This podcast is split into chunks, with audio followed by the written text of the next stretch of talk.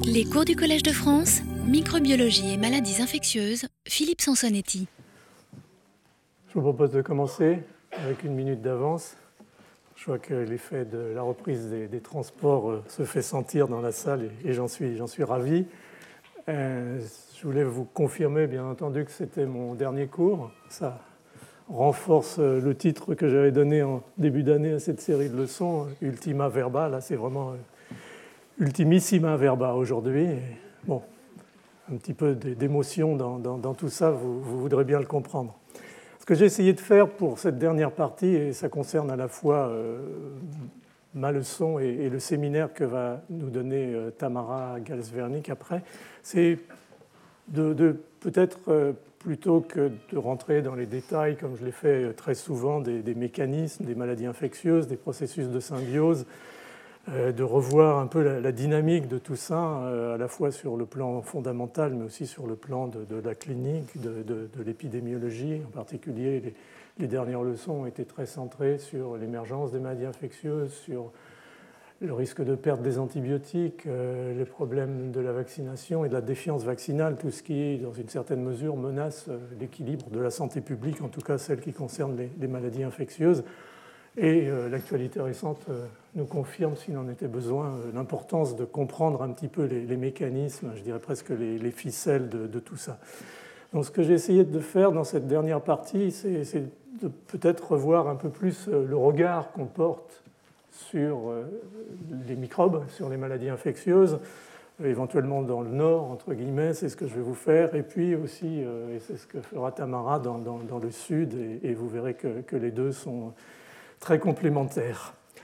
Donc j'ai appelé de façon un petit peu provocante euh, cette leçon euh, Un monde sans, microbes, avec bien sûr un, point d'interrogation, mais peut-être aussi des, points de suspension, car comme vous le verrez, sans doute euh, on ne verra jamais un monde sans microbes, mais un monde appauvri en microbes, ça on y va à grandes enjambées, et les conséquences sont probablement déjà notables. On reviendra un, petit peu là-dessus au fur et à mesure. Donc un, monde sans microbes avec, euh, je demande beaucoup d'indulgence à Tamara, une petite note euh, anthropologique, euh, mais après tout c'est toi qui m'as appris, donc tu verras le résultat de tes enseignements. donc, bon, je vais commencer simplement. je pense que tout le monde dans la salle sait ce que c'est que cet appareil. non? Non. Oui, c'est le premier microscope à lumière directe tel qu'il avait été construit par euh, un immense savant qui s'appelle Anthony van Leeuwenhoek. Ça date de 1636, euh, et donc ça a plus de 300 ans. Euh, et, en fait, cet appareil, ce qui est le plus important, bien entendu, c'est l'objectif, c'est la petite perle de verre tout en haut, à travers lequel Van Leeuwenhoek observait tout ce qu'il avait envie d'observer, bien entendu, parce que c'était un monde entier qui se découvrait. Et puis tout ce matériel en dessous, ça correspond bien entendu au système de, positionnement tridimensionnel de, l'objet au bout de cette petite aiguille, euh, qui pouvait être bien entendu euh, des euh, suspensions, infusions d'un certain nombre de, substances. Et, donc ce système permettait de grossir entre 50 et 200 fois, et bien entendu ça permettait ou ça a permis de voir les microbes. Et donc on considère en règle générale dans l'histoire de la médecine que Anthony von Leeuwenhoek est l'homme qui a découvert les microbes. Il les a découverts non seulement, mais il les a aussi décrits. Et ce que vous voyez à droite est assez intéressant, parce qu'au fond, euh, ce qu'il a commencé par observer, il avait observé d'autres choses. Hein. C'est aussi l'homme qui, pour le premier, a vu les spermatozoïdes. On est à peu près dans, les mêmes échelles de, grandeur. Mais pour ce qui concerne les microbes, euh, il prenait vraiment des, infusions, des suspensions d'un peu partout, en particulier de, des prélèvements sur les dents ou, sur les gencives, et ça, ça correspond à des prélèvements de, gencives. Et vous voyez qu'on reconnaît déjà, enfin pour ceux d'entre vous qui sont microbiologistes, des coccides, des, bacilles, des spirilles. Euh, ces longs bacilles euh, en bas sont très probablement des clostridiales. Vous voyez spiroquettes, il y a des spiroquettes dans la bouche, bien entendu. Et puis vous voyez surtout ces petits pointillés qui correspondent en fait à euh, la notion à l'époque du fait que la vie, c'était le mouvement. Et donc euh, les microbes qui bougent, ce qu'il appelait les animalicules, euh, sont vivants. Les autres l'étaient aussi, mais on ne savait pas encore à l'époque que les flagelles existaient et que les bactéries pouvaient, pouvaient bouger. Donc Anthony van Leeuwenhoek était vraiment un, scientifique extrêmement attentif et en matière de, description du monde microscopique, il a été vraiment le pionnier. Et euh, il était membre de la Royal Society de, Londres et bombardait toutes les semaines euh, le secrétaire euh, de la Royal Society avec des documents qui montraient justement la, richesse de, ce monde microscopique. En plus, c'était un scientifique qui avait de l'humour, ça arrive, et il disait qu'on trouvait au fait plus d'animaux, d'animalicule vivant dans, les dépôts dentaires qu'on trouve de, sujets dans, un royaume. Et, surtout, et c'était là la, note d'humour, qu'on en trouvait encore plus quand les gens ne se lavaient pas les dents. Donc voilà, Anthony van Leeuwenhoek, quelque part, est aussi le découvreur du, microbiote, puisque la première préparation microbienne euh, qu'il a analysée, ce sont les biofilms qui recouvrent la surface dentaire et éventuellement euh, s'insinuent dans les euh, fossettes graviculaires et plus difficile à prélever, mais tout de même, euh, il y a des germes là-dedans qui, en font partie. Donc ça pose le problème de, l'homme face aux, microbes, euh, être ou ne pas être sans microbes, et c'est un peu là-dessus que va euh, se situer la, leçon. On, a, mis le prince Hamlet là, en, réflexion devant, devant, un microbe, avec ce point essentiel, c'est que les microbes sont sur la Terre depuis 3 milliards et demi d'années. Les eucaryotes multicellulaires complexes depuis 800 millions d'années, et nous, en tant qu'Homo sapiens, des discussions à l'heure actuelle, mais disons depuis 100 000 ans. Donc les microbes nous ont précédés, et au fond, nous, en tant que cariotiques supérieurs, ou cariotiques complexes, nous sommes adaptés à ces microbes. La question est de savoir si cette vie en commun avec les microbes a des aspects positifs, négatifs, et bien entendu, vous imaginez euh, les conclusions de, tout ça. Et je cite toujours, parce que je pense que c'est tout à fait vrai, euh, Théodosius Dobzhansky qui disait que rien en biologie ne, fait de sens euh, excepté à la lumière de l'évolution. Et, dans ce domaine justement de l'interface hôte-microbe, je pense qu'une manière de faire les hypothèses, une manière de se poser les questions pour ensuite tenter de les résoudre expérimentalement, et d'essayer de mettre les choses le plus souvent possible, quand bien entendu c'est possible et rationnel, dans une perspective évolutionniste. À ce compte-là, on aurait bien aimé savoir ce que Charles Darwin pensait des microbes. Bah, il n'en pensait pas grand-chose. On dit souvent qu'il ne connaissait pas les microbes. C'est absolument faux. Euh, il y a des articles maintenant qui en témoignent et des études d'archives qui ont montré des schémas euh, de microbes que euh, Charles Darwin avait fait lors de ses aventures sur, la Beagle. mais au fond, malheureusement, il est arrivé un petit peu trop tôt. Il est arrivé avant Pasteur, avant Robert Koch. Il est arrivé avant cette notion qu'au fond, ces microbes, certains le suspectaient, pouvaient être responsables de maladies. Et donc la réflexion sur la coévolution microbe-homme, en l'occurrence, n'a pas été euh, dans les œuvres de Darwin. Ce qui est quand même intéressant dans le travail de Darwin, c'est qu'il a, il a utilisé les microbes, au, fond, pour montrer qu'à différents endroits de la planète, dans différents écosystèmes qu'il étudiait, qu'il prélevait, les microbes étaient différents. Ça paraît peut-être évident aujourd'hui, mais ça ne l'était pas à l'époque.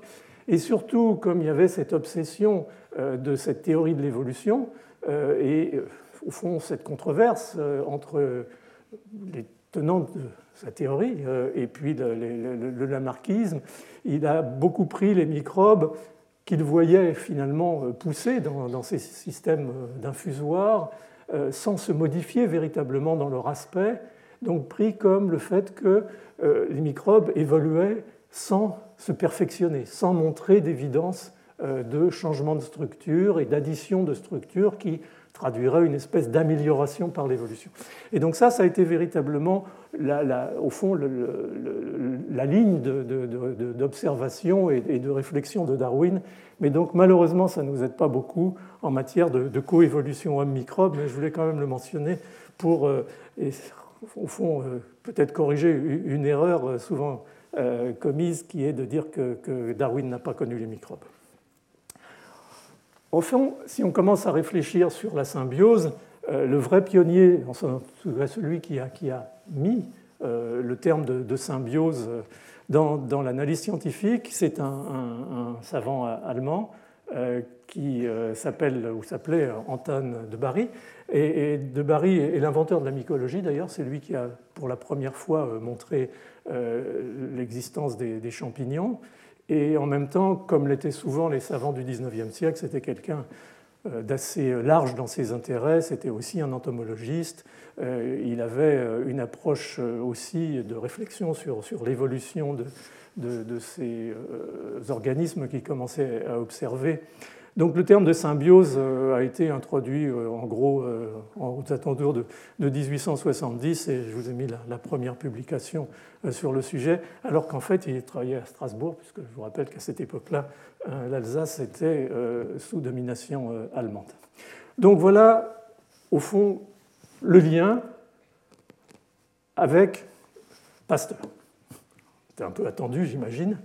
Et au fond, la vraie réflexion sur euh, ce que serait un monde sans microbes, ou ce que serait au moins l'homme ou les animaux sans microbes, euh, si on essaye de trouver euh, véritablement dans la littérature, clairement Pasteur a été l'un des premiers, sinon le premier, à se poser la question sur, ce sujet. et on peut dire au fond qu'il est l'inventeur du, concept d'axénie, on va y revenir tout de suite. Mais il y a un texte euh, qui est publié dans le, compte rendu de l'Académie des sciences en 1885 qui, dit que, c'est un peu la façon dont on écrivait à l'époque, hein, bien entendu, souvent dans nos causeries du laboratoire, depuis bien des années, j'ai parlé aux jeunes savants qui m'entouraient de l'intérêt qu'il y aurait à nourrir un jeune animal dès sa naissance avec des matières nutritives pures. Euh, par cette dernière expression, c'est-à-dire matière nutritive pure, j'entends désigner des produits alimentaires qu'on priverait artificiellement euh, et complètement de microbes communs. Sans vouloir affirmer euh, quoi que ce soit, je ne cache pas que j'entreprendrais cette étude si j'en avais le temps. Malheureusement, il n'a pas eu le temps. avec la pensée préconçue, c'est ça le plus important, c'est pour ça que je l'ai mis en gras, avec la pensée préconçue que la vie, dans ces conditions, deviendrait impossible. Donc Pasteur s'était mouillé, entre guillemets, si je puis dire, et avait fait le pari que sans microbes, la vie des mammifères, c'était à ça qu'il pensait, en particulier à l'homme, était impossible. Alors vrai ou faux? Faux. Faux, mais on va y revenir. Je voulais juste définir les termes avant. Axénique, c'est, euh, au fond, ça qualifie un, environnement biologique qui est exempt de tout micro-organisme. On pourrait dire stérile, peu plus prétentieux, on dit axénique, et puis c'est vraiment rentré dans les termes parce que euh, ça définit en particulier un animal de laboratoire euh, qui est absolument sans micro-organismes, que ce soit des commensaux, saprophytes ou que ce soit des, des, pathogènes, et on peut obtenir ce type d'animaux en euh, accouchant par césarienne une, donc une souris ou, ou cobaye et, ensuite en, l'entretenant, euh, l'élevant dans, une enceinte stérile. Donc ça vous dit déjà quelque part que euh, l'hypothèse de Pasteur n'était pas tout à fait euh, vraie. et gnotoxénie, qu'on entend souvent, c'est un peu un terme générique, mais néanmoins ça veut dire que cet environnement dans lequel on étudie, en particulier par exemple un animal, est fermé, contrôlé. C'est-à-dire qu'on va travailler de A à Z avec la même population microbienne, généralement un nombre limité de microbes qu'on a introduits en fait dans un animal axénique. Donc voilà un petit peu les, deux euh, sens, euh, enfin le sens d'axénie et, le sens de, gnotoxénie, et on va revoir après l'importance que ça a eu dans un certain nombre de, situations. Donc faux, parce que dix ans après euh, l'affirmation de Pasteur, deux, chercheurs en Allemagne, George Nuttall, qui était un Britannique qui vivait aux États-Unis et qui était venu travailler euh, en, Allemagne, et, Hans Stierfelder, vont faire la manip que Pasteur aurait dû faire dans son laboratoire s'il avait eu le temps. C'est-à-dire qu'ils ont monté un système euh, d'ingénierie allemande euh, dans lequel ils ont, au fond, fait ce que je viens de dire, c'est-à-dire d'accoucher par césarienne un cobaye et d'ensuite entretenir cet animal, de l'élever dans, cet environnement sans germe. Alors sans germe avec les outils de diagnostic de l'époque, disons sans germe. Et à leur grande surprise, euh, ces expériences ont montré que l'animal était vivant. Ce qui les intéressait beaucoup, c'était de savoir s'il digérait les aliments, s'il pouvait se nourrir, et effectivement, il digérait les aliments et euh, donc euh, survivait. Donc ça, ça a remis en cause la notion de l'exigence fondamentale de microbes associés à l'animal pour vivre On verra ensuite ce qu'il en est très précisément, mais pour l'instant, disons, euh, sur le plan qualitatif, on peut dire qu'il ne faut pas nécessairement euh, de, microbes pour, vivre. Donc voilà la, première, au fond, la proto-histoire, si on peut dire, de, l'axénie et, des questions fondamentales que, Pasteur avait lancées sur quel est le rôle des microbes au-delà du pathogène, puisqu'à l'époque, encore une fois, euh, on voyait surtout euh, les microbes sous l'angle des pathogènes, quel rôle pouvaient-ils jouer dans la physiologie, voire dans la santé et dans la maladie de l'individu.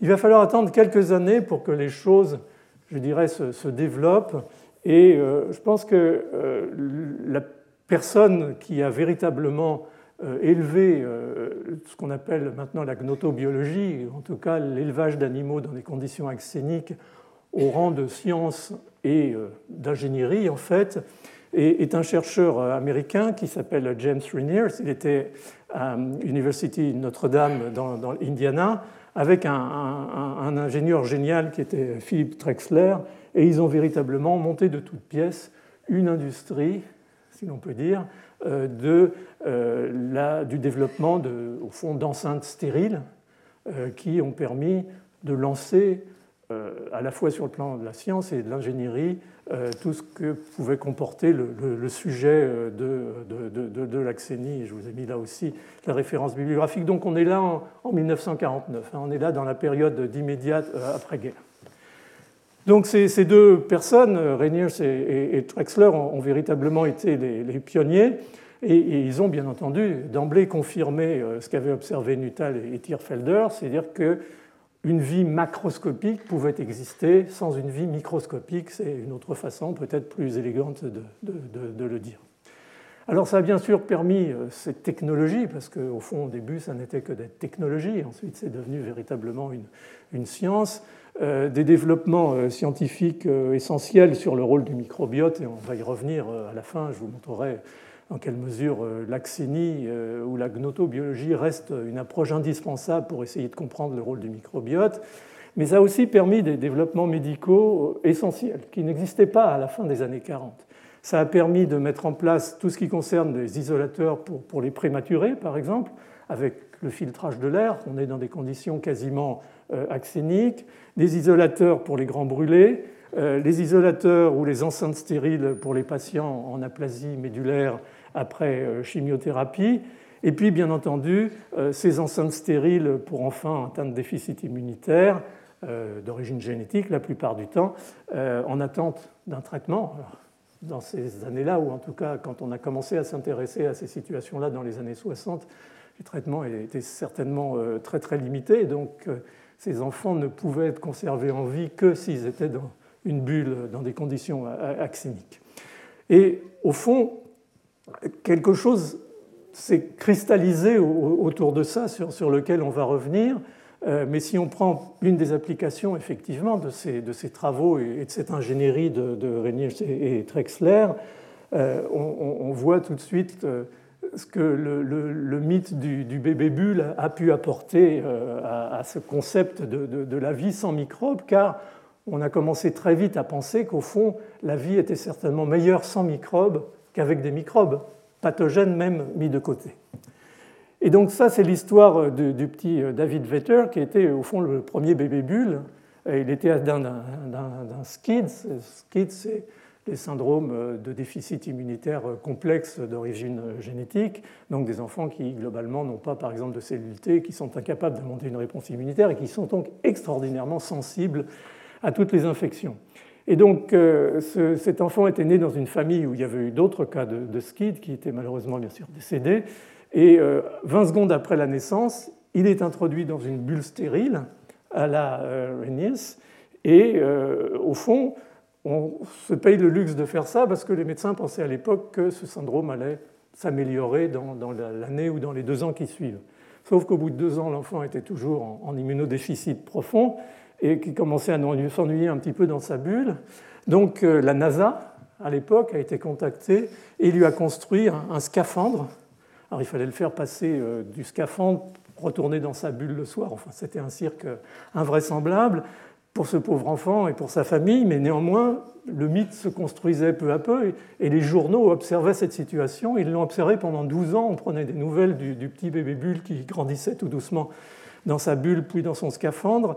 Et euh, on a essayé euh, dans les années euh, qui ont suivi, au début des années 80, de lui faire une grève de moelle, sa sœur étant la, donneuse, et, il est décédé quelques mois plus tard d'un lymphome BV. Dont on ne sait pas très bien comment il avait été transmis dans tout ce, cycle et ce périple. Peut-être sa sœur était porteuse de BV et, c'est ça qui, l'a contaminé. Donc quoi qu'il arrive, cette application euh, de, la, de, gnotoxénie et, toute cette euh, ingénierie qui avait été mise au point à, University of Notre-Dame a commencé à, à, construire quelque chose bien visible sur le plan médical en matière d'intérêt, au fond, de bénéfices euh, de faire vivre des individus ou des êtres humains sans, microbes. Mais il y avait aussi d'autres éléments qui se sont euh, mélangés dans, tout ça. Et, j'ai vraiment, en grattant un petit peu, j'ai retombé sur, sur ce, journaliste ou photojournaliste qui s'appelle euh, Eugene Smith, qui en fait, sa carrière ne n'est pas du tout à s'intéresser à, des sujets scientifiques, puisque Là, on est en 1949, il avait été reporter de guerre dans les unités de Marines, Marines dans le Pacifique. Euh, mais il a entendu parler des travaux à University of Notre Dame, il a entendu parler de ces caissons euh, sans germes, et il a voulu aller voir euh, de lui-même ce qui se passait. Et il en a fait un reportage, un photoreportage pour, pour Life Magazine, qu'il avait appelé Life Without Germs. Encore une fois, construisant le, mythe de, la vie sans germe, euh, donc qui, avait été qui était paru dans, Life Magazine en 1949 et qui avait eu un, franc succès dans, les lecteurs de Life Magazine. Et, au fond, ces photos étaient magnifiques. Euh, ça, c'est euh, donc un, parce qu'il n'y avait pas que des il n'y avait, avait, pas que des, enceintes stériles, il y avait des pièces stériles où on rentrait avec un scaphandre. Enfin, il y avait toute une combinaison de, systèmes de, de, gnotobiologie impressionnants. Et euh, bien sûr, euh, Smith avait été très impressionné par ce chercheur euh, avec son scaphandre et, son casque, qui, avec ses, gros gants, portait cette petite, petite souris. Il y a beaucoup de mise en scène, bien entendu, mais l'impact des photos était, était, tout à fait impressionnant. Là, on voit un technicien qui sort un, singe, un, jeune singe de, cette enceinte stérile, euh, pour essayer de voir, euh, ça c'est la science qui commence, ce qu'allait pouvoir être sa vie maintenant qu'il était sorti d'un environnement stérile et qu'il était en prise au monde extérieur, et en particulier aux, microbes euh, du monde extérieur. Et puis il y a d'autres photos, là, il y a ce, petit chat, il y a toujours cette image de l'animal qui, attirait bien entendu l'intérêt des, des, lecteurs, où au fond, là aussi, essayer de voir à la fois si cet animal allait développer des infections ou, comment allait-il se sortir de cet environnement euh, axénique et, vivre dans un environnement normal, mais aussi ce qui les intéressait là et qu'ils ont beaucoup fait, même si les résultats ne sont pas toujours très clairs, c'est de se poser la question sur des animaux à vie courte, comme les souris par exemple, euh, est-ce que de vivre sans germes, ça augmente la durée de vie ou est-ce que ça réduit la durée de vie? Est-ce que ça augmente la survenue de maladie Est-ce que ça diminue la survenue de maladie et là, on a un petit peu tout, et son contraire, et au fond, toutes ces études ont été ou vont être reprises euh, actuellement avec euh, l'intérêt, bien entendu, qui s'est développé ces, dernières années pour euh, le, microbiote. Donc, il s'est vraiment assez rapidement construit, surtout, je dirais, dans, les pays anglo-saxons qui ont cette capacité de, fiction scientifique, si on peut dire, à, au fond, quelque part, construire encore une fois un mythe autour de, de de la gnotoxénie. Euh, et j'ai marqué au fond de, la biologie à l'utopie, l'utopie étant euh, le rêve d'un homme sans microbes. Euh, et on peut imaginer ce que ce serait, mais à l'époque, il y avait ce, rêve. Et, je pense que les photos de Smith ont, eu un, impact parce que, au fond, de la manière dont il avait mis en scène la photographie de ces éléments techniques et, scientifiques euh, étaient empreints d'esthétisme, de, modernité, d'une certaine pureté, bien entendu, ça explorait les, mystères dans la relation entre l'homme, les animaux, les microbes. Et puis on y voyait aussi quand même quelque part, en tout cas moi j'y ai vu, une certaine anxiété et, peut-être une ouverture sur, un monde inconnu qui moi très rapidement, au fond, à l'époque où on était, Là, c'était encore euh, l'époque d'avant les, vols habités euh, dans l'espace, mais qui, quelque part, déjà voyant ce petit singe qui sort de, son enceinte, euh, on voit tout de suite les, singes sortant des, capsules spatiales, et puis bien entendu, tous ces casques, tous ces, scaphandres nous rappellent beaucoup ce que vont être les, équipements des, astronautes. Et au fond, quelque part, c'est un, petit euh, c'est un peu le Stanley Kubrick de, la microbiologie, si je puis dire, euh, dans, 2001, euh, Odyssée de, l'espace. Mais au fond, cette notion d'axénie, cette notion d'absence de, germes, et c'est pour ça que je faisais la transition avec la problématique de la conquête spatiale, et c'est pour ça que j'ai parlé de, la biologie à la médecine, à l'utopie et à l'exobiologie, c'est que dès que les USA ont commencé véritablement, je ne sais pas ce qui s'est passé du côté des Russes, franchement, je n'ai pas euh, été euh, voir sur le plan de la littérature euh, ce qu'ils pensaient des, microbes. Je me suis plutôt axé sur ce que je sais et ce que j'ai lu de, côté des États-Unis. Et donc, dès que les, USA ont commencé à envisager leur, leur programme spatiaux habités, il y a bien entendu un certain nombre de, conseillers de, la NASA pour ça. Et il y avait en particulier le, docteur Charles Phillips euh, qui, travaillait, qui était au Walter Reed Army Institute of Research à, Washington et euh, qui euh, suggérait que en fait, l'exploration de l'espace nécessitait des hommes axéniques. Et pour lui, c'était facile. All we have to do is keep a man in a germ-free cabinet for some 25 years following birth Meanwhile, teaching him how to fly a spacecraft. Il faut être américain pour pouvoir dire des choses comme ça. Euh, moi, je suis assez admiratif. Et j'en parle avec d'autant plus de décontraction que je, l'ai connu, Phillips, euh, puisque j'ai fait mon postdoc au, Walter Reed dans, les années 80. Et euh, on avait, c'était l'époque où la première navette spatiale Discovery était partie, et euh, notre rêve avec mon copain Larry Hell dans le labo, c'était de. On travaillait à l'époque sur le mécanisme d'invasion des cellules euh, par les, microbes, c'était de voir si on pouvait, euh, en travaillant en apesanteur, mon rêve secret c'était d'aller dans la navette spatiale, mais malheureusement ça ne se fera jamais, si les microbes rentraient différemment, plus rapidement, moins efficacement en apesanteur. Et donc on avait prévu tout un protocole de manip avec Larry pour étudier ça la navette spatiale. Euh, ou le faire étudier dans la navette spatiale. Et donc on avait, pris rendez-vous avec, euh, euh, Charles Phillips, et il nous avait regardé avec un air absolument incroyable, et il nous avait dit No bugs in space, pas de microbes dans l'espace, terminé. En fait, la, conversation a été très très brève. Et, et ça, c'était intéressant parce que quelque part, ça partait d'un bon sentiment, c'est-à-dire on ne contamine pas l'espace avec nos microbes.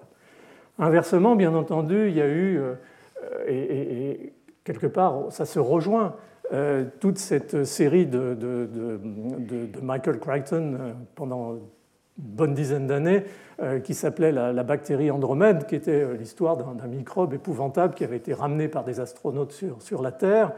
Et au fond, ça donnait très rapidement, avec ces cellules d'isolement sans germes, c'est un un peu les, P4 de, maintenant, euh, une espèce de, dimension salvatrice à, au développement euh, de cellules sans germes pour permettre de, protéger les, êtres humains contre ces horribles microbes qui, pouvaient venir de, l'espace. Donc au fond, dans, les deux cas, on avait une espèce d'attitude salvatrice aux dépens, bien entendu, des, microbes.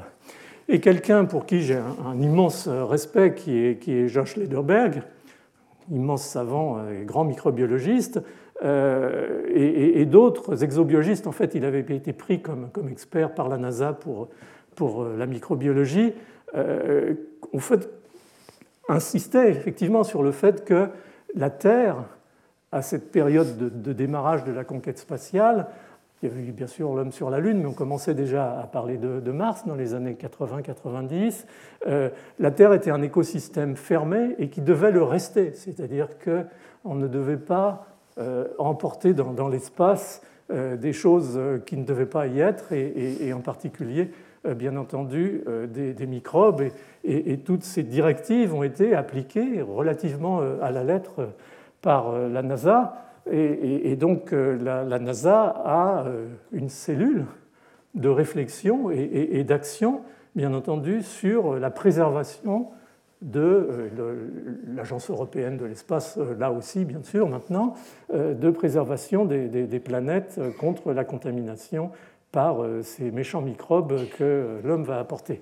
Alors, il y a effectivement cette dame, je ne pense plus qu'elle soit en fonction à l'heure actuelle, qui est Catherine Conley, euh, je trouve que le nom de son job est, formidable. NASA Planetary Protection Officer, vous imaginez un petit peu le, job, et qui effectivement insiste sur le fait que si la vie sur Mars n'était représentée que par des microbes, ce n'est pas une bonne chose de commencer nos explorations sur Mars en y apportant euh, des microbes de la Terre. Et, je pense qu'il y a une vision là qui est à la fois, bien entendu, euh, écologique, euh, scientifique, mais, mais aussi humaniste, tout à fait intéressante, et, disant dans, le New York Times que l'objectif n'est pas de protéger la Terre des aliens, contrairement à Michael Crichton et à la, bactérie Andromède, mais de protéger les autres planètes des terriens. Au moins, elle le disait. le risque majeur de transmission, au fond, ce pas tellement les bactéries, ça l'est sans doute, c'est plutôt les lichens qui sont extrêmement résistants euh, aux radiations en particulier et qui peuvent peut-être euh, supporter euh, un voyage de la Terre à Mars. Et puis peut-être aussi les bactéries, en particulier des, spores bactériennes. On considère que, Curiosity, qui était le, petit véhicule spatial qui a débarqué sur Mars il y a quelques années, transportait peut-être l'équivalent de 20 à 40 000 bactéries sous forme de spores résistantes à ce qui les rayons qu'ils ont pu subir euh, dans euh, l'espace euh, entre la Terre et la planète Mars. Donc, on ne sait pas encore très bien ce qu'il en sera, mais il y a une vraie, dans cet ensemble d'éléments sur l'axénie, une vraie direction là qui, je pensais, était, intéressante et qu'il était intéressant d'essayer de, joindre un petit peu et de, trouver un petit peu aussi le fil conducteur, la marche qui, avait amené à, cette réflexion pour en arriver même à, l'exobiologie euh, dans le cadre de la, conquête spatiale. Si on prend un tout petit peu de recul, en fait, euh, qu'on revient aux, années d'après-guerre, euh, on comprend aussi le, fait que les germes n'avaient pas bonne presse, au fond, car on était encore à cette époque-là, au début de l'antibiothérapie, au début, en tout cas pour un certain nombre de maladies, de la vaccination, et euh, comme le disait euh, donc, euh, Sir Macfarlane Burnett, grand scientifique, immunologiste, prix Nobel, l'élimination virtuelle des maladies infectieuses comme facteur essentiel de la vie de la société, c'était son, terme. Effectivement, il anticipait ça, mais au passage, ça renforçait l'idée qu'il fallait effectivement avoir un regard probablement relativement négatif sur les, les micro-organismes. Donc, au fond, dans cette période, on a à la fois encore la, crainte des, pathogènes, on commence à voir euh, les bénéfices éventuels euh, de, l'axénie, donc euh, on commence à, imaginer un monde sans microbes, on commence à rêver, à fantasmer un monde sans microbes, sans véritablement se poser de questions sur ce que serait la réalité de la vie sans microbes. Mais on préfère, parce que ça fait bien, parce que les journaux, parce que tout le monde insiste là-dessus, les reportages de Smith et compagnie, on, prend l'option c'est bien probablement ou c'est mieux euh, de vivre, de vivre sans microbes. Euh, et, ça va euh, engendrer des, aspects importants en termes des individus, en termes d'élevage, probablement une partie de ce qui justifie cette usage des antibiotiques, on a dit, l'argamanu dans l'élevage, dans beaucoup de régions du monde maintenant, est lié à cette croyance que c'est plutôt bien de débarrasser euh, les, animaux d'élevage de, leurs microbes. Euh, et, d'ailleurs, ça marche puisque, regardez, ils, croissent et ils prennent, font plus de viande plus rapidement que d'autres. Donc il y avait tout un, au fond, probablement, enfin, pour ce qui me concerne, une, mauvaise conception de tout ça. Mais donc, beaucoup de littérature, à la fois scientifique et de, grand public, disons, va insister sur Life in a Germ-Free World, isolating life from, from the, laboratory, animal, et toute cette, encore une fois, mythologie qui s'est construite en particulier autour des, des, bébés bulles. Donc les, travaux de Reniers ont, alimenté, au fond, ont contribué quelque part à euh, cette euh, mythe de, l'homme pur, sans microbes. Euh, mais dans les années 50-60, on, a vu aussi, comme vous le savez sans doute, se développer un courant très puissant de, sur l'eugénisme. Et, et, très très rapidement, les deux ont fusionné. C'est-à-dire que l'homme de demain c'était même certaines caricatures, ou même plus que des caricatures, des, espèces d'anticipation. Euh, on considérait que l'homme de demain serait un homme pur génétiquement et pur de tout microbe. Ça commençait à déraper sérieusement. il y a eu beaucoup de débats sur le sujet, euh, et en particulier devant, même devant les, médias américains. Il y a eu une, une interview intéressante euh, entre euh, Josh Leiberg, encore une fois, euh, et Hilary Koprowski. Hilary Koprowski, c'était un, grand virologue, c'est l'homme qui a fait le premier vaccin contre, contre la polio. Et au fond, Josh Leiberg était, toujours dans son, dans, son idée, au fond, que l'existence d'un homme axénique pouvait avoir du sens et était une hypothèse, comme il disait, une hypothèse crédible pour, pour le futur. Euh, bon, monde sans germe, je ne sais pas, il a utilisé le terme, je pense qu'il pensait uniquement à l'homme parce que ce serait difficile d'imaginer un monde sans germe par ailleurs, mais bon, voilà.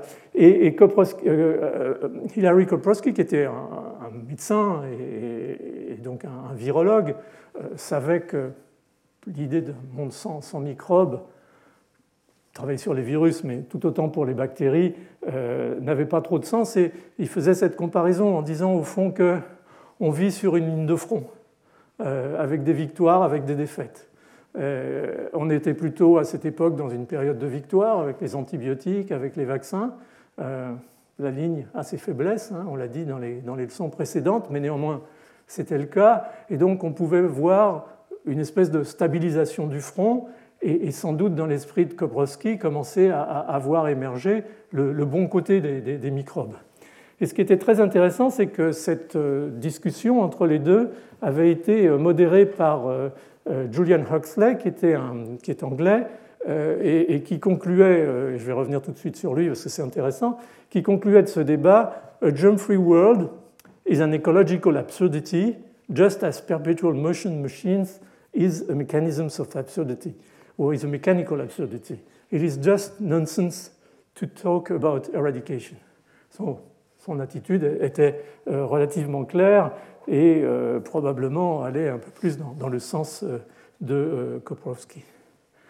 Alors, ce, Julian Huxley est intéressant parce que c'était d'abord c'était un eugénisme, un eugéniste de, première, euh, et surtout il était dans la suite des travaux de, de, Théard de Chardin, qui, vous savez, le père du concept du transhumanisme, c'est-à-dire de ce concept que l'homme est loin d'avoir donné toutes ses capacités la mesure de toutes ses capacités, et qu'on peut imaginer que l'homme individuel et l'homme collectif, la société, peuvent trouver des moyens, des mécanismes d'améliorer leur performance pour le bien de l'individu et pour le bien de l'humanité. Alors bon, il y avait bien sûr autour de ça euh, des choses qu'on peut, peut, discuter et, discuter même euh, très sévèrement, mais néanmoins c'était un, concept qui commençait à prendre du corps dans les années 50-60 euh, et, Huxley était clairement dans cette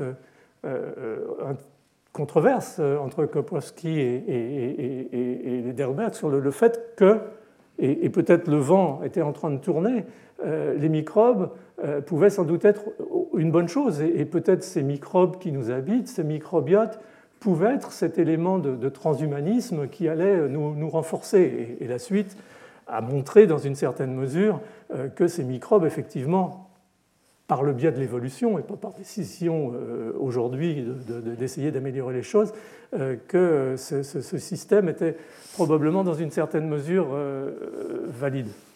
Donc, qu'est-ce qu'il en est réellement après toute cette euh, bulle, c'est le cas de le dire, sur la pureté microbienne de, l'homme et, les avantages qu'elle aurait dans des tas de circonstances différentes et, cette notion éventuellement de, nécessité d'éradiquer les microbes. Qu'est-ce qu'il en est réellement? Au fond, Renius avait observé des tas de choses qui ont été très vite euh, oubliées, ou, délibérément ou, non délibérément oubliées. Euh, c'est que euh, les animaux axéniques mouraient précocement, et qui mouraient précocement en particulier par déficit alimentaire et par déficit d'apport de vitamines, donc par déficit d'apport calorique et par déficit d'apport de, vitamines, et que au fond euh, on commençait à réaliser que ces vitamines en particulier étaient produites par les bactéries. Euh, c'est le cas de la vitamine A, de la vitamine B12, de la vitamine K, de l'acide folique, bien entendu. Euh, et donc, ils avaient observé, mais au fond, on n'y avait pas fait autant attention que ça, qu'il fallait, et ça a été confirmé, et c'est encore le cas aujourd'hui, bien entendu, dans les enceintes axéniques, il fallait enrichir l'alimentation des animaux d'expérience, des souris en particulier, de facteurs de 30 à 50% de façon à les faire survivre et croître dans des conditions euh, satisfaisantes et bien entendu leur apporter des suppléments de, micronutriments et de, et, de, vitamines.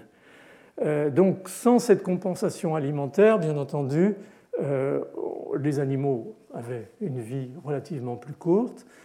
avec cette complémentation alimentaire, les animaux, dans une certaine mesure, pouvaient vivre plus longtemps que euh, des animaux qu'on appelle conventionnels, c'est-à-dire des animaux avec une flore microbienne, mais encore une fois, les publications ne sont pas toujours euh, en accord. Mais néanmoins, euh, ce que ces études montraient, en règle générale, c'est que ces animaux, en absence de flore microbienne, en particulier de flore microbienne intestinale, avaient une physiologie et un métabolisme altérés. Quand on incise l'abdomen de, souris axéniques, on voit très bien que leur, intestin, par exemple, est extrêmement fragile, la, paroi est, très fine, euh, ils ont une immaturité de, la vascularisation intestinale, euh, il y a une diminution massive de la production, en particulier de, facteurs euh, angiogéniques, ils ont une impossibilité de dégrader les mucines, parce que les mucines sont des protéines qui sont très très riches en d'éléments euh, branchés de, sucre complexe et que ce sont les, bactéries, au fond, qui font euh, cette, euh, on l'a déjà dit, cette hydrolyse et, cette fermentation en fait de, ces sucres complexes dont elles ont des sécomes absolument monstrueux qui parfois même donnent des complications à type d'occlusion intestinale et, les animaux décèdent. Donc ce n'est pas véritablement une, une, bonne chose de ne pas avoir de, microbes dans son intestin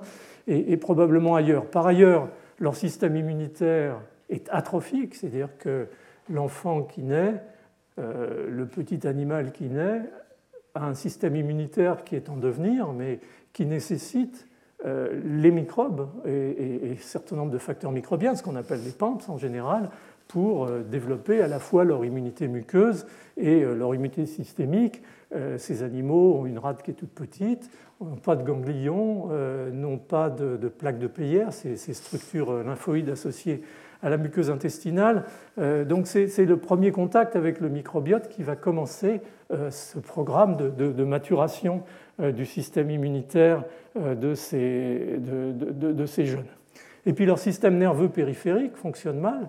C'est une des explications aussi de cet intestin un petit peu bizarroïde que je vous ai raconté, mais aussi le système nerveux central euh, ces microbes, j'ai dit que ces animaux étaient carencés en facteurs d'angiogénèse, ont du mal à développer et à maturer leur barrière hémato-encéphalique, donc ils ont un cerveau qui est menacé, au fond, par cette absence de barrière hémato-encéphalique. Et ils ont, euh, comme l'a montré très bien mon, ami Sven Peterson il y a, quelques années, euh, des troubles du comportement, particulier les souris sans germe, axéniques, nées de mère axénique, euh, ont un comportement anormal, elles sont hyperactives, euh, elles n'ont pas peur, euh, elles n'ont pas véritablement de, stress, en tout cas la partie salutaire du, stress. Donc on, voit bien que tout ça n'est pas au fond antagoniste de, la vie, les organes sont là, même s'ils sont plus petits, atrophiques, mais ils sont là, l'animal est là, il vit, mais on a toute à la périphérie une zone de, retard de développement qui, bien entendu, permet de, délimiter ce qu'est la symbiose avec ces microbes. Et donc on rentre là peu à peu dans une espèce de changement de paradigme euh, et, on se met à regarder euh, l'axénie comme un élément, je dirais, plutôt négatif pour euh, l'avenir de l'homme que ce que l'on pouvait penser antérieurement. Donc il y a eu véritablement une transition. Là, je montre toujours cette photo parce que je la trouve impressionnante. Vous regardez juste le bas, à gauche, donc c'est une villosité intestinale. Le rouge, c'est d'api des noyaux des, cellules épithéliales. Et le vert, c'est un anticorps anti-von Willebrand qui marque euh, les capillaires, euh, du réseau capillaire de, la villosité, et vous voyez que c'est complètement atrophique chez un animal axénique, alors qu'à droite, euh, c'est largement développé, et, ça explique en particulier un certain nombre de troubles physiologiques, comme au fond l'accès des cellules immunitaires, l'absorption des nutriments, et, ainsi de suite, parce que le, réseau lymphatique est, lui aussi altéré. Donc on a maintenant des évidences des aspects négatifs euh, de euh, la vie euh, sans les, microbes. Alors, on commence à faire la liste, je vous l'ai mise, je pense que j'ai déjà montré cette diapositive antérieurement, sur les influences bénéfiques pour l'homme, pour l'animal, de cette colonisation, de ce microbiote, en particulier intestinal, c'est une barrière euh, contre euh, les intrus, contre les pathogènes en particulier. Il y a un effet de barrière à la colonisation qui est massif et c'est peut-être une des fonctions les plus importantes euh, de, ce microbiote. Il y a des aspects de, maturation, on en a parlé, système immunitaire, système nerveux, hématopoïèse, et puis il y a des aspects nutritionnels, à la fois de maturation du système d'absorption, digestion des nutriments, mais aussi le microbiote fournissant lui-même euh, des calories, en particulier par le biais de la fermentation des sucres, qu'on ne peut pas faire nous-mêmes, donc euh, la production d'acides gras euh, à chaîne légère, de butyrate par exemple, qui représente une ration calorique. La moitié de la ration calorique des cellules du côlon, par exemple, est produite par le microbiote, par les clostridiales du, microbiote. Et puis, bien entendu, la, production de vitamines, même si elle reste dans, des limites. Et ça, c'est important parce que c'est un peu ce qui a émergé de, l'époque récente de, métagénome et, d'analyse globale du microbiote intestinal. C'est cette notion qu'on peut très vite passer de possiblement euh, la santé à, la maladie par une altération de, ce microbiote, par la survenue d'une dysbiose, puisque le système étant tellement dépendant d'un certain nombre d'influences microbiennes, si ces influences microbiennes sont perturbées, euh, on va avoir ou donner lieu éventuellement à un certain nombre de pathologies. Et on voit de plus en plus de ces pathologies dites postmodernes euh, associées euh, au développement de, dysbiose. Donc c'est un peu une nouvelle page aussi de, la médecine qui s'ouvre là euh, en matière de bons aspects des microbes, mais aussi du fait que ça ne marche que parce que c'est une collectivité, encore une fois rodée par la coévolution, et que si cette collectivité est altérée dans ses grands équilibres, elle peut donner lieu à des pathologies et on en redira euh, un mot euh, très très euh, rapidement. Alors, au fond, on a parlé un peu de, cette notion de, l'importance des microbes pour, la, au fond la physiologie, la, santé de l'homme et, éventuellement bien sûr des, animaux. Et, très vite, c'est sûr que bon, y a la science et puis il y a aussi la réflexion, il y a l'épistémologie, il, y a des tas de choses qui rentrent en ligne de compte. Et au fond, euh, ce chercheur israélien, par exemple, qui est Eugene, Eugene Rosenberg, a été un, des promoteurs euh, assez tôt, ces 20 dernières années, en fait, de, cette notion euh, de, l'homme et de son microbiote qui, ne font qu'un. C'est-à-dire, au fond, que l'homme et le microbiote font ce qu'on appelle un holobiote ou un hologénome, ce que lui appelait un superorganisme quelque part, on, flirte là encore avec cette notion de transhumanisme, c'est-à-dire le fait que euh, des influences extérieures peuvent améliorer euh, éventuellement la, santé et, les performances humaines. Et c'est vrai vraiment sur, cette ligne que, campe euh, Rosenberg. Mais c'est important quand même d'y réfléchir. De la même façon, par exemple, dans, les années en 2003 ou 2004, Stanley Falco, dont je vous ai déjà parlé antérieurement, avait publié une, revue qui posait le problème de. C'était à l'époque où euh, on venait d'avoir le premier, euh, première séquence du génome humain, et, le thème de cette revue, c'était il n'y aura pas véritablement de génome humain complet tant qu'on n'aura pas séquencé le génome des microbes qui font partie intrinsèque de cet hologénome ou, de cet holobionte. Alors, facile à dire, c'est plus, difficile à faire dans la mesure où, comme vous le savez, ces méta, les microbiotes sont extrêmement divers en fonction d'influences euh, environnementale, en particulier la, nutrition, le type de nutrition, éventuellement de prise de médicaments et puis de l'expérience euh, individuelle de son exposition à, son environnement. Donc on, est dans, quelque chose qui, reste encore un, petit peu complexe à définir, mais la métagénomique, euh, en, nous donnant un coup de projecteur, non pas sur la, nature des espèces microbiennes dans un premier temps qui sont présentes dans cet écosystème, mais sur l'arsenal biologique que euh, représentent euh, ces, micro-organismes permet éventuellement de commencer à définir un, cœur de la machinerie qui est indispensable à la symbiose, et c'est vers ça que s'oriente euh, actuellement une bonne partie des recherches. Donc on est dans un système où, au fond, et là on en revient à, Darwin, et on aurait bien aimé avoir son, avis sur le sujet, la pression sélective qui donne lieu à, la sélection et, donc euh, qui est l'élément euh, moteur de, l'évolution.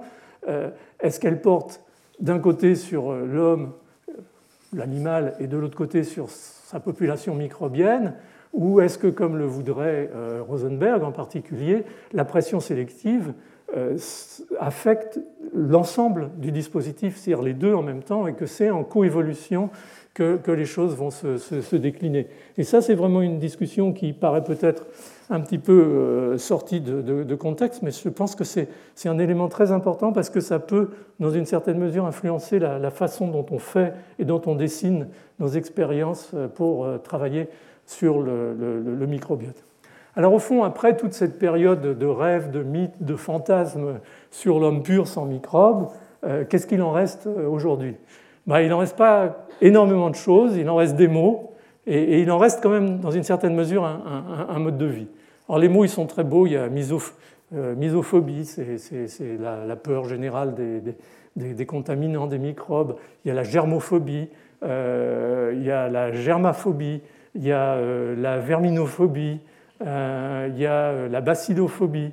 Donc tout ça, ça traduit font des, sentiments négatifs, bien entendu, qui ont été entretenus euh, dans euh, cette période d'après-guerre euh, par rapport, encore une fois, à l'intérêt qu'il y aurait à être pur et, sans germe.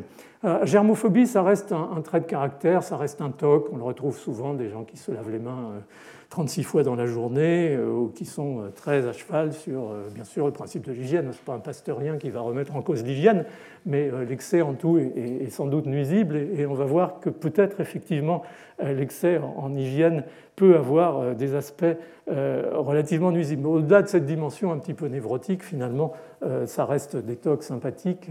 Au fond, euh, ça entretient aussi le, business euh, des antiseptiques euh, pour la main et autres. Je ne parle pas du milieu hospitalier, hein, je parle de la vie de tous les jours. On voit aussi des différences culturelles dans, le respect éventuellement des microbes, même au sein de l'Europe. Euh, par exemple, en France, on voit beaucoup cette, obsession du nettoyage de, la peau, des fesses des bébés euh, avec euh, des antiseptiques, alors que les mamans allemandes ont une vision beaucoup plus, entre guillemets, écologique de, la situation. Donc il y, a des traces de cette notion d'hygiène dans, notre perception des microbes, en tout cas, qui est sans doute importante. Et puis surtout, au fond, euh, cette, germophobie, elle a été accaparée dans, les années 60 au, milieu du, boom économique de, l'après-guerre par, le consumérisme. Et on a vu apparaître, euh, et vous en avez vu et vous en voyez encore euh, dans les journaux, ces ustensiles, ces appareils, ces systèmes, ces produits qui vont vous détruire 99,99% des germes de votre environnement. Sans se poser une seconde la question de savoir si c'est une bonne chose ou une mauvaise chose de massacrer tous ces germes avec l'ensemble de ces dispositifs. Mais encore une fois, la publicité ne va pas s'arrêter. Moi, j'aime bien surtout celle du, du, à gauche parce que quand ça devient religieux, c'est quand même un petit peu, inquiétant. Alors, au fond, ce qu'on voit de plus en plus, c'est que le risque pour l'humanité, avec les progrès de la médecine, avec les antibiotiques, avec euh, les, vaccins, avec l'hygiène bien entendu, euh, de l'eau, euh, des aliments, le risque pour l'humanité, il s'est un petit peu déplacé, en tout cas dans les régions riches, nantis, et, que le risque auquel on est en train de commencer à faire face, c'est plutôt le risque de l'appauvrissement du microbiote, à la fois en, richesse et en diversité d'espèces donc de gènes, donc de fonctions euh, nécessaires, essentielles à ces fonctions symbiotiques euh, entre les, eucaryotes et, les prokaryotes. Et les conséquences, telles peut commencer à les voir, à les analyser, c'est la survenue, on en a déjà parlé, de ces maladies euh, dites postmodernes, a priori non transmissibles, non communicables, comme dit l'OMS, qui évoluent sous forme d'épidémies euh, et on parle là, par exemple, de l'asthme, de l'obésité et de tout ce type de maladies. Et en fait, euh, en 2002, euh, un immunologiste français, Jean-François Bach, avait publié dans le, journal, dans le New England Journal of Medicine un article, mais que tout le monde, commencé par moi, ressort sous forme de ces deux tableaux mis côte à côte. Le tableau de gauche montrait l'effondrement, en tout cas la diminution constante et, extrêmement solide de, l'incidence des maladies infectieuses en général, encore une fois par le biais de ce que vous savez, y compris bien sûr l'hygiène et, les vaccins.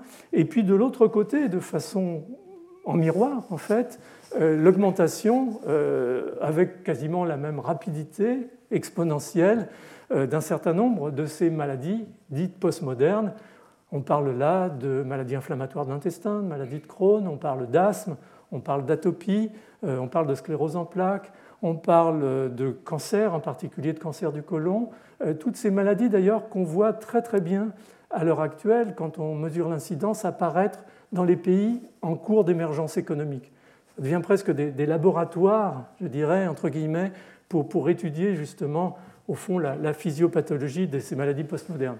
Et si on reste strictement corrélatif, et c'est là qu'est le cœur du sujet, on va tout de suite, bien entendu, considérer que la probable perte en richesse microbienne euh, va être responsable de la survenue de ces euh, nouvelles maladies épidémiques euh, post-modernes. Et donc, est-ce qu'on peut commencer à rationaliser une notion qui serait la notion d'appauvrissement global ou local, individuel de, notre environnement microbien. Et donc je ne vais pas revenir sur ce que j'avais dit euh, dans une leçon précédente, euh, qui est cette notion de surconsommation d'antibiotiques, non seulement euh, dans les hôpitaux et en médecine vétérinaire qu'on essaye de contrôler et qu'on réussit à contrôler dans une certaine mesure, mais le fait que les antibiotiques sont sortis de l'environnement hospitalier et sont maintenant dans l'environnement tout court, dans la mesure où ils sont utilisés très largement par euh, l'agriculture, par l'élevage en particulier, on en a déjà parlé tout à l'heure. Et comme je vous le disais euh, dans une précédente leçon, on considère que chaque année, environ 300 000 tonnes d'antibiotiques sont libérées dans l'environnement, non dégradées pour la plupart, et ça introduit bien entendu euh, un changement considérable et qu'il faut absolument maintenant étudier dans les écosystèmes microbiens y compris terrestres et, océaniques, au-delà même des écosystèmes humains et animaux qui étaient plutôt euh, jusqu'à présent dans, le collimateur. Donc on est vraiment dans une situation où, comme je le disais de façon un peu provocante, euh, les antibiotiques qui sont une drogue miracle, magic bullet comme l'avait appelé Ehrlich euh, au, début du XXe siècle, sont devenus des polluants environnementaux et donc c'est encore un effet parmi d'autres de, l'Anthropocène et, de l'impact des comportements humains, bien entendu, euh, sur, euh, sur, la nature en général. Mais ce qui est très intéressant, c'est un, article qui est sorti dans, Nature, non pas l'année dernière, maintenant c'était en 2018, d'un chercheur que j'aime beaucoup euh, qui, s'appelle Nassos Stipas, qui, qui travaille à l'EMBL, Laboratoire de, de, biologie moléculaire à, Heidelberg, en, Allemagne. Et, donc, il, est un des rares microbiologistes d'ailleurs à, l'EMBL. Et bon, il a toujours été passionné, hein, je connais depuis qu'il a commencé quasiment son, travail. Euh, il a toujours été passionné par euh, euh, big data et high throughput approach. Et il a commencé un vrai travail de, fond de, biologie systémique et, plus récemment, au fond, de, mettre un, regard un petit peu nouveau sur l'écologie du microbiote intestinal sous l'angle de l'effet des thérapeutiques, au-delà des antibiotiques. Et ce qu'il montre dans ce papier de Nature, c'est que euh, environ un quart des médicaments du quotidien, euh, en dehors des antibiotiques, ont des effets antimicrobiens. Donc on, voit là d'un seul coup l'ensemble de, la pharmacologie, antibiotiques et, médicaments euh, d'autres natures, en particulier euh, tout ce qui est euh, médicaments psychotropes, ont des effets antimicrobiens qui sont d'une efficacité parfois aussi importante que, certains antibiotiques. Donc on, a peu à peu, morceau par morceau, un schéma qui se construit justement du fait que euh, notre monde microbien, le nôtre, et puis euh, éventuellement celui qu'on engage soit en utilisant par exemple les antibiotiques dans l'environnement, soit en enrichissant notre environnement microbien avec nos propres microbes, on, altère nos microbiotes et bien entendu on les réduit en, diversité et en richesse, ce qui est un processus général en écologie. La diversité est, un élément fondamental pour, des tas de raisons sur lesquelles je n'ai pas le temps de, revenir, mais qui commencent à, se concrétiser à l'heure actuelle. Euh, on voit, tout en restant toujours dans le corrélatif, que euh, beaucoup de maladies euh, sont associées à un appauvrissement du microbiote intestinal, encore une fois en particulier en diversité microbienne. Et vous avez la liste ici, on pourrait l'allonger encore aujourd'hui. Et je vous mets ici cette, étude que j'aime beaucoup, euh, qui a été faite, euh, publiée en 2012 euh, par un groupe américain dans Nature. En fait, ils ont, ils ont étudié le microbiote intestinal. C'est cette histoire de, au fond, c'est bien, vous prêchez, les antibiotiques, il faut faire attention, tout ça, la résistance. Maintenant, on se pose la question des antibiotiques, non seulement dans la résistance, mais dans, dans l'impact sur la diversité microbienne. Est-ce que véritablement ça, se voit, est-ce qu'on l'a sous, le nez, y compris chez des sujets en bonne santé. Et ce que cette étude a montré, ils ont étudié trois populations. Ils ont étudié euh, des populations d'Amérique du Nord, en particulier des jeunes enfants. Ils ont étudié des populations du Malawi et des populations amérindiennes d'Amazonie qui, a priori, n'ont eu aucun contact avec la modernité, donc aucun contact avec les antibiotiques. Et ce que cette étude montre clairement, c'est qu'en particulier chez les jeunes enfants, dans les deux premières années de la vie, la diversité en espèces microbiennes, ça a été fait avec la méthode CESES, est divisée par deux quand on compare les enfants américains et les enfants amérindiens. Donc cette euh, réduction de la diversité microbienne, elle est sous nos yeux, elle est en train de se mettre en place et sans doute je veux dire, elle, ne peut pas ne pas être responsable de quelque chose dans la mesure où la coévolution avec les microbes, elle est l'effet euh, de millénaires euh, de, mise en place et, cette altération brutale actuelle euh, par la combinaison des facteurs dont on a parlé est sûrement un, élément important à prendre en considération dans la survenue d'un certain nombre de, maladies ça l'aide d'autant plus que euh, les travaux qui sont faits à l'heure actuelle tentent à montrer que euh, c'est surtout dans les premières années de la vie que, se jouent euh, les choses. Ces fameux 1000 premiers jours entre la conception et, le deuxième anniversaire de l'enfant. Alors, la période fétale, on ne sait pas encore très bien ce que le microbiote de la mère peut impacter sur, sur le, développement, ce qu'on appelle le fine-tuning en, anglais du, du, fœtus. Mais on sait très bien qu'après la naissance, et maintenant c'est non seulement démontré épidémiologiquement, mais c'est prouvé expérimentalement, la réduction de la diversité microbienne euh, va donner lieu à une augmentation du risque de certaines maladies postmodernes plus tard dans la vie de l'enfant, en particulier l'obésité et, l'asthme. Et on sait maintenant qu'un enfant né de césarienne, par exemple, a 25% de plus de risque de développer soit une bronchite asthmatiforme, soit un asthme qu'un enfant accouché par les voies naturelles. Et on sait aussi maintenant qu'un enfant traité de façon très prolongée, pour des raisons tout à fait justifiées, bien entendu, euh, par les antibiotiques dans les deux premières années de la vie, a un risque augmenté. Les chiffres dans les études, l'étude était de 22%, mais c'est confirmé avec euh, des, variations euh, faibles autour de, ce chiffre, de développer une obésité au stade, disons, de, l'adolescence. Donc, c'est pas il faut utiliser les antibiotiques quand les enfants sont malades. Hein, vous comprenez bien ce que je veux dire, mais il faut qu'on sache qu'il y a un prix à tout, qu'il faut optimiser les antibiotiques et la façon dont on les utilise et, le spectre de, microbes qu'on touche, parce que plus on va toucher des, d'espèces microbiennes parce qu'on utilise des antibiotiques à très large spectre, plus on va, on va réduire cette, cette, diversité et prendre le risque justement euh, de euh, ces, situations postmoderne. Euh, ça a été démontré chez la souris. C'est le travail du, groupe de Martin Blazer, qui est d'ailleurs. Son bouquin n'a pas été traduit en français, mais bon, pour ceux qui, veulent le lire en anglais, je ne fais pas de publicité pour mon copain Martin Blazer, mais vraiment, ça a été un livre vraiment très pionnier qui s'appelle Missing Microbes euh, et, qui véritablement a, été un des premiers à, mettre le doigt, et, ou plutôt à tirer la sonnette d'alarme sur le fait que notre environnement microbien se dégradait euh, en richesse et en diversité.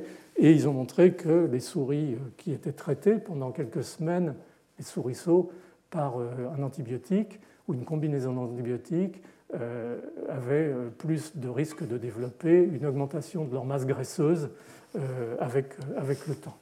Donc tout ça permet d'insister sur le fait que, bien sûr, on peut dire jusqu'à présent c'était de la corrélation, Hein, on a vu les, courbes d'incidence de, Jean-François Bach, mais peu à peu, par le biais de l'expérience, on s'aperçoit que ce n'est pas que de la corrélation. Les postulats de corps commencent à pouvoir être appliqués avec, au fond, la reproduction de la maladie euh, par ces combinaisons de microbes ou, ce qu'on fait de, microbiote euh, en altérant euh, la combinaison de, ces microbes. Et on a de plus en plus, et, ça remet au fond quelque part la souris axénique en scène, puisque une des façons maintenant les plus, je dirais, rigoureuses et, presque routinières de poser ces questions, c'est de prendre des souris axéniques, jump-free comme on dit en anglais, euh, et puis de, les, de leur transplanter une flore d'un sujet malade, euh, d'un humain malade, et, un certain nombre d'expériences montrent maintenant qu'effectivement, la flore de euh, intestinale de sujets obèses, c'était déjà connu dans les manips souris-souris, est susceptible d'induire une augmentation de la résistance à l'insuline et donc de mettre sur le chemin de, l'obésité ces animaux. Il y a une augmentation aussi, de, bien sûr, de l'adiposité. Même chose avec les selles de troisième trimestre de grossesse puisque le troisième trimestre de grossesse est souvent marqué par une augmentation de, la masse graisseuse. Le résultat est observé aussi euh, chez, la souris dans les modèles expérimentaux. Même chose dans la malnutrition, même chose dans l'asthme.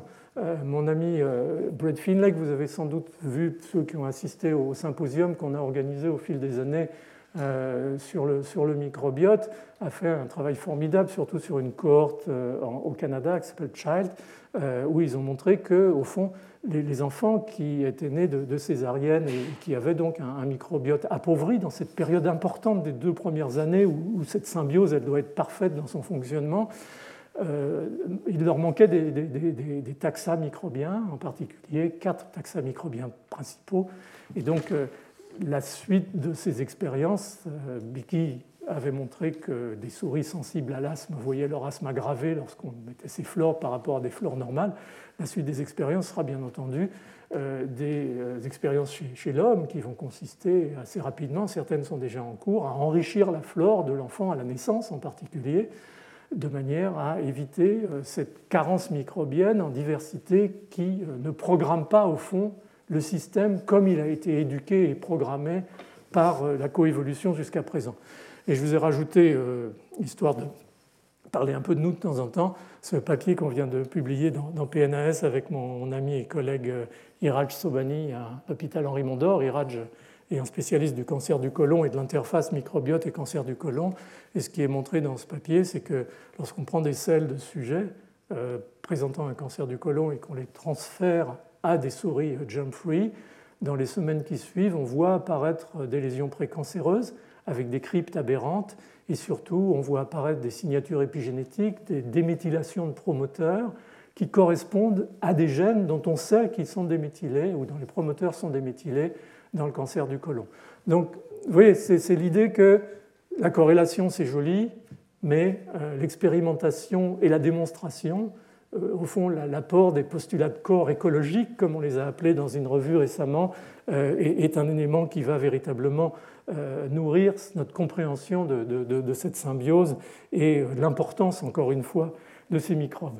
Je voudrais juste terminer sur quelques diapos très rapidement euh, parce que, bon, on a été, euh, ou je l'ai été, vous y avez été soumis, euh, passablement anthropocentrique jusqu'à présent, et on a un petit peu tendance à oublier que les microbes, c'est notre environnement quotidien, à la fois, encore une fois, l'environnement tellurique et, l'environnement océanique.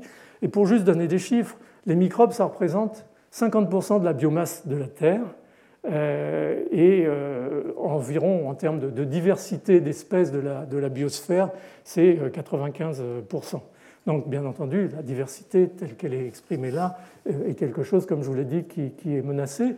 Mais en regard de ça, les pathogènes, c'est rien. Là, on a mis un 3%, mais c'est 1%, et encore. Donc l'immense majorité des microbes sont des microbes qui sont des composants d'écosystèmes non pathogènes et euh, qui assure au fond l'équilibre euh, de, ces écosystèmes. Et ce qu'on voit au fond de la microbiologie, surtout ce qu'en voyaient les, microbiologistes de la fin du 19e siècle et du début du 20e siècle, c'était la partie émergée, c'est-à-dire les pathogènes les plus méchants. Mais, le reste, ce qui est sous la surface de la mer, est, quelque chose qui maintenant prend euh, une importance énorme, d'autant plus qu'on est en train de réaliser que cet écosystème global euh, s'appauvrit euh, en, diversité euh, microbienne. Et donc j'ai bien aimé cet article très récent par un, groupe français d'ailleurs dont le titre m'a pensé suffisait à, résumer la, situation, c'est High Microbial Diversity Promotes Soil Ecosystem Functioning. on ne peut pas imaginer un écosystème intestinal, un écosystème cutané, au même titre qu'on ne peut pas imaginer un écosystème terrestre, et, Dieu sait ce qu'on connaît maintenant, on a parlé euh, des antibiotiques euh, relâchés dans la nature abusivement, on a parlé éventuellement de, drogue, on peut parler de, pesticides qui ont un effet microbicide.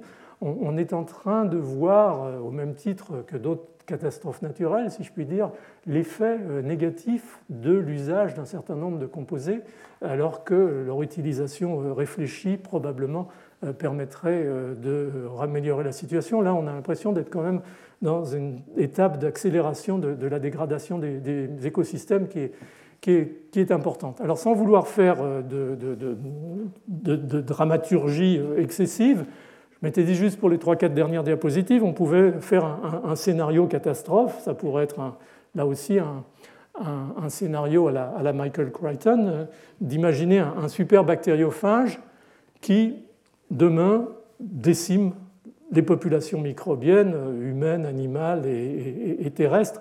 Et, au fond, est-ce qu'on peut bâtir un, scénario rationnel de ce que serait véritablement un, monde sans microbes ou un monde en perte massive euh, de ces populations microbiennes Et là, je parle des bactéries, mais aussi des, champignons et éventuellement de, protozoaires euh, unicellulaires.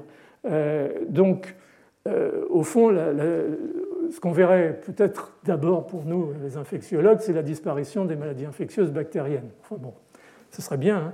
mais probablement les maladies virales s'aggraveraient parce qu'on euh, sait que le microbiote, par exemple, a un rôle important dans la maturation et la stimulation du système immunitaire. Dans les modèles expérimentaux, les infections virales sont plus graves chez les animaux dont on a supprimé la flore intestinale, par exemple, que euh, chez les animaux euh, conventionnels. Donc je ne sais pas ce qu'on y gagnerait, ce qu'on y perdrait, mais probablement ce, serait pas, ce, serait, quelque part équilibré.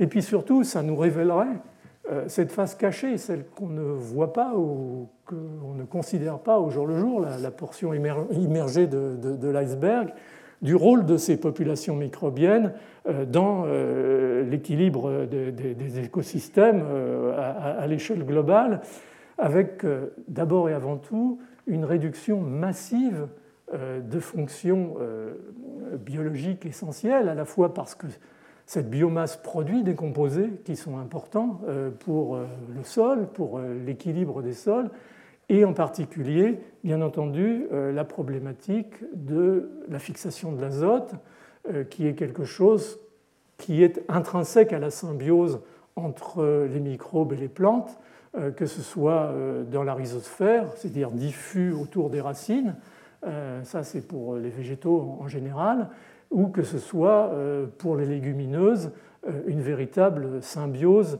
ou endosymbiose, puisque vous savez que les légumineuses euh, fixent l'azote grâce à des micro-organismes comme Agrobacterium tumefaciens qui vivent dans des structures appendues aux racines de la plante et leur fournissent au fond les composés après fixation de l'azote qui vont leur permettre de fabriquer les nitrates qui vont être au fond la source d'azote consommables par, les végétaux. Donc euh, la disparition des microbes nous amènerait dans une situation de, catastrophe euh, biologique euh, à l'échelle des, cultures et, des forêts qu'il n'est pas très difficile d'imaginer. Et les éléments de rémédiation consisteraient essentiellement à essayer de remplacer la fonction de ces microbes en matière par exemple de fixation d'azote, c'est-à-dire d'inonder nos terres par des nitrates produits industriellement euh, ce qui serait euh, probablement pas nécessairement une bonne chose, peut-être sur le court terme, mais euh, sans doute pas sur, sur, sur le long terme. Donc les microbes, il faut le réaliser, sont des éléments importants. Et entre ce scénario catastrophe dont je parlais là et ce scénario à minima, mais qui semble tout de même se, confirmer avec, avec le temps, il va falloir que toutes les grandes études là maintenant qui se font à l'échelle de la planète en matière de, diversité microbienne des écosystèmes. Par exemple, on a déjà parlé, euh, où Chris Boller avait fait un séminaire il y a trois ans ou quatre ans euh, ici sur euh, l'opération Tara Ocean et l'échantillonnage des mers, des zones mésopélagiques pour la, la, surveillance au fond des, de, l'équilibre des populations microbiennes, de leur diversité avec le temps et avec en particulier maintenant les, problèmes liés au réchauffement climatique. Euh, tout ça nous, nous, amène à, réfléchir sérieusement à, une vraie surveillance globale de la diversité microbienne dans les écosystèmes, en particulier les écosystèmes qui vont avoir un, impact direct sur la nutrition euh, des espèces euh, humaines et animales. Il y a d'autres conséquences, hein, bien entendu, de, cette perte des populations microbiennes à, envisager. Encore une fois, ce ne sera jamais du tout ou rien, mais ça pourrait être euh, progressivement des, choses plus, importantes, en particulier euh, l'impossibilité pour les ruminants d'hydrolyser euh, et, de fermenter la, la cellulose, donc pas que sur production de viande, de lait, euh, l'arrêt de, la décomposition des cadavres. ça serait formidable parce que la planète sentirait moins mauvais, mais on aurait des masses d'animaux euh, incapables de, rentrer en putréfaction. La putréfaction est d'ailleurs un élément important du réenrichissement des, écosystèmes microbiens euh, et, autres. Et puis toute la problématique de biodégradation. Avec beaucoup de microbes, en particulier dans des écosystèmes extrêmes, ont des, capacités de, dépollution. On les utilise même maintenant quand il y a une marée noire pour, pour, dégrader les, hydrocarbures, mais c'est quelque chose de beaucoup plus large et c'est quelque chose qui porte, c'est un sujet qu'on a commencé dans le labo, je voudrais bien qu'on puisse le continuer, sur la capacité de certains de ces micro-organismes intestinaux, au fond, à biodégrader, parce que souvent ce sont des micro-organismes qui viennent de l'environnement, donc qui ont des capacités de biodégradation importantes et très riches, à biodégrader les euh, molécules euh, toxiques éventuelles, ce qu'on appelle les xénobiotiques, dont on sait que ces molécules ont un rôle sur les cellules, en particulier sur les cellules souches, sur la cassure de l'ADN, donc sur la survenue de mutation et la possibilité de développement de cancer. Donc sans microbes, probablement, on aurait une flambée de, cancer par non-dépollution de, l'environnement immédiat d'un certain nombre de, de, ces molécules et de, ces xénobiotiques. Donc un scénario optimiste et, en cela, au fond, Pasteur avait raison. la vie sans microbes, peut-être, elle est possible, mais, c'est quoi la vie et, la vie sans microbes, ce serait, dans le scénario le plus optimiste, des systèmes extrêmement dégradés, une incapacité probable à nourrir la planète, euh, en particulier les, quelques milliards euh, d'habitants qui, la peuplent, et donc toutes les complications, y compris politiques, euh, économiques et, les guerres qui s'en suivraient. On voit déjà se poindre la guerre de l'eau, mais la guerre alimentaire pourrait aussi se développer.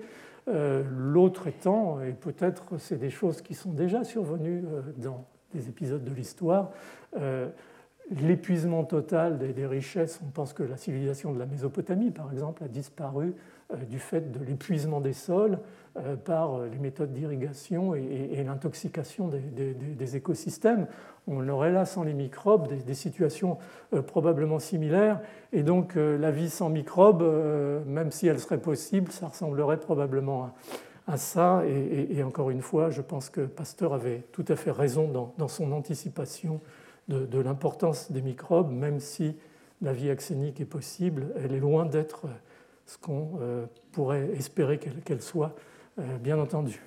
Donc je voulais terminer en disant que c'est une interprétation assez libre des évangiles. Pasolini avait eu son interprétation euh, très controversée de, l'évangile selon saint Matthieu, donc moi j'ai la mienne et, je vous l'offre comme, comme, comme, cela pour, pour résumer un petit peu la situation. Mais mais il est certain que, je, pense que Koprovsky, dans son raisonnement, avait, raison. C'est une ligne de front. Il faut à la fois pouvoir maîtriser les infections et en même temps préserver nos microbes, les non pathogènes, bien entendu.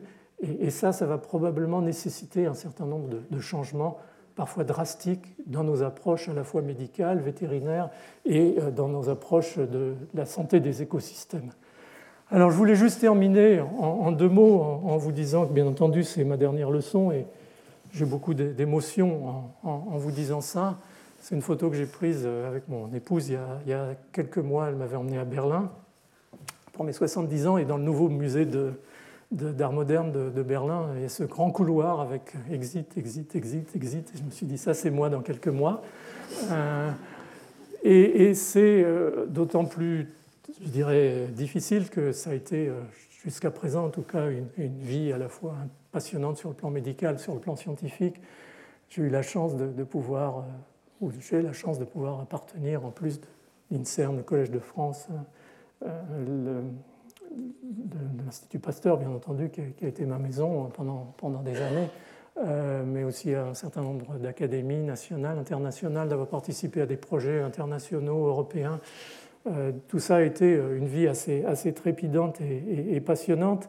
Et, au fond, quelque part, euh, c'est un peu ce que j'ai essayé de vous, restituer au fil de ces 12 ans de, leçons au Collège de France. C'est, disons, une expérience. Alors, elle vaut ce qu'elle vaut. Elle est celle d'un médecin qui, a voulu faire, faire de la science, euh, de quelqu'un qui s'est intéressé à la fois à des aspects fondamentaux et puis aussi à des aspects euh, extrêmement appliqués, comme le, développement de, vaccins, avec, je dirais, presque un, certain militantisme pour ce qui concerne la, la vaccination. Euh, ça, c'est tous les gens à qui je dois rendre hommage et, les remercier de m'avoir accompagné dans cette aventure. C'est les étudiants, les postdocs qui, au fil des années, depuis 30 ans, m'ont accompagné, nous ont accompagnés euh, dans euh, ce laboratoire, l'Institut Pasteur, euh, qui aussi participe à l'INSERM, qui, donc, encore une fois, a nourri en partie mes, mes présentations ici. Vous montrez aussi que les laboratoires, c'est quelque chose de formidable parce que c'est international et la plupart d'entre vous le savent. On a eu en 30 ans 36 nationalités différentes dans le laboratoire et vous voyez que ce n'était pas uniquement des Européens ou des Nord-Américains, et, ce n'était pas toujours euh, ceux qui venaient des régions les plus défavorisées qui étaient les plus mauvais. On en a rarement eu des mauvais. Euh, c'est une expérience à la fois scientifique et, humaine absolument extraordinaire que je voulais vous, raconter. Et euh, bon, la question, au fond, c'est est-ce qu'il y a une vie après la retraite? La réponse est oui, de plus en plus d'ailleurs, et on en entend parler pas mal dans les rues ces temps-ci. Euh, et donc, euh, bah, voilà ce que j'ai décidé de, peut-être changer un petit peu les choses, m'occuper un petit peu plus peut-être un meilleur grand-père qu'un père, euh, mais ça on en est tous là à un moment ou un autre, de, continuer à écrire si possible. Je crois que mes cours au Collège de France, et c'est souvent le cas pour beaucoup des professeurs, c'est une occasion d'accumuler de, l'information pour pouvoir écrire des ouvrages au-delà des articles scientifiques. Le problème, c'est que la science évolue tellement vite qu'il ne faut pas laisser les choses très longtemps, car on est obligé de, les remettre à jour très vite.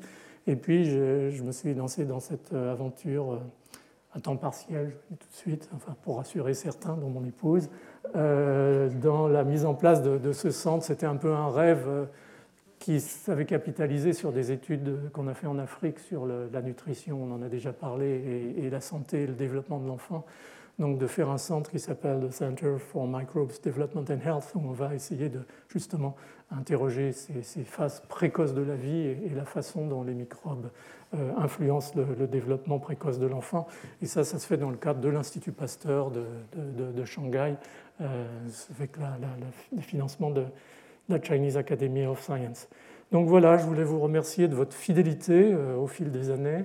Euh, de vos questions, de vos suggestions, questions parfois un peu décapantes, mais c'est toujours bien parce que euh, dans les séminaires scientifiques stricto sensu, on est habitué à des questions assez calibrées, assez stéréotypées. Là, parfois, on a des questions qui nous paraissent un petit peu euh, hors sujet. Et puis dès qu'on réfléchit, on, s'aperçoit qu'au contraire, c'est tout à fait dans, le cadre. Simplement, on n'a pas toujours euh, réfléchi aux choses sous cet angle-là parce qu'on a un peu le, nez dans le guidon. Donc je crois que ça aurait été une magnifique expérience. Et puis cette nécessité, bien entendu, euh, de lire, de lire, de lire, peut-être plus que lorsqu'on est fixé sur un, sur un seul sujet. Je crois qu'un des bénéfices de l'enseignement, c'est aussi d'être obligé d'élargir son, son horizon. Donc je vous remercie encore une fois d'être là pour votre fidélité.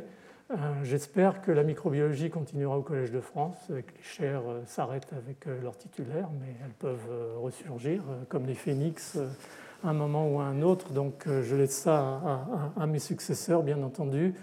Et donc je vous présenterai tout de suite Tamara qui va, qui va nous faire son, son séminaire. Donc merci beaucoup.